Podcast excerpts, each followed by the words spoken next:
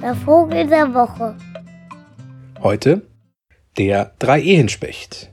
Picoides trimariata.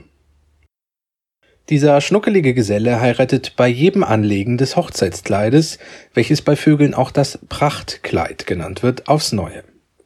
Wenn Mensch nun Adam Riese bemüht, welcher bekanntlich der Mathematik eine großartige Logik eingeblasen hat und ein wenig sich mit alljährlichen Mausergewohnheiten des Flattervolkes auskennt, so bedeutet dies, dass ein Dreiehenspecht spätestens ab dem vierten Jahr seines Lebens entweder nie wieder mausert oder aber das Ende seiner Kette erreicht hat.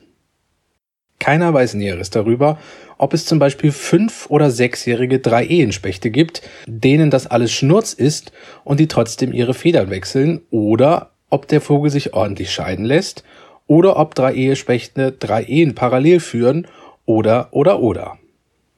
Ornithologie ist schon ziemlich nice. Guten Morgen.